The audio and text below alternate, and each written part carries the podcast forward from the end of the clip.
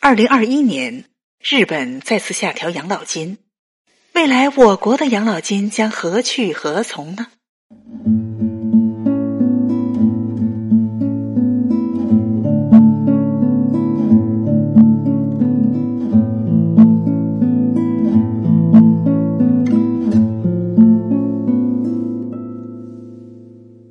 二零二一年一月，日本卫生与社会保障主管部门厚生劳动省下发通知，时隔四年再次下调当年的养老金的发放标准。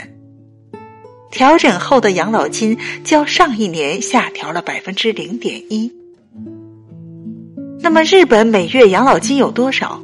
养老金的上涨与下调又与哪些因素有关系呢？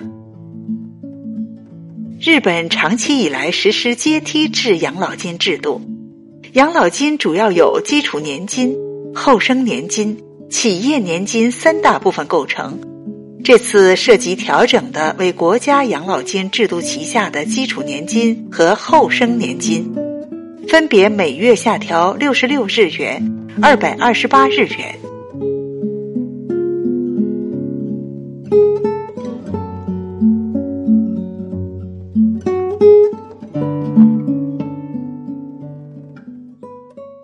么，日本下调养老金的依据是什么呢？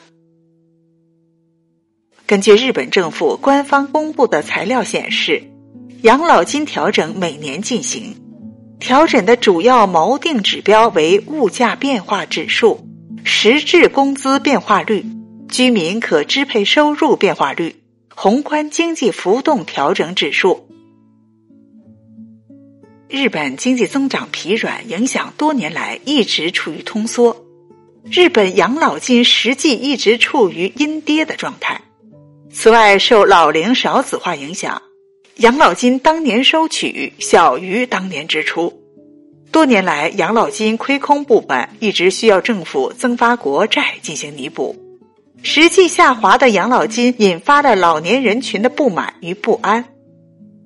近年来，日本频发的老年人理财诈骗也与养老金大环境息息相关。与日本下滑不同，二零二一年我国的养老金上调百分之零点四五，实现十七连涨，但涨幅较上一年有所收窄。社会保险法第十八条规定，我国养老金调整比率与职工平均工资增长、物价上涨等相关。随着中国经济进入新常态以及老龄化的进一步加深，未来我国养老金涨幅预计将进入新常态。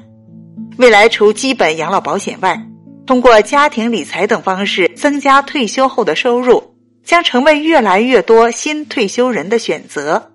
相关行业和领域将进入新的红利期。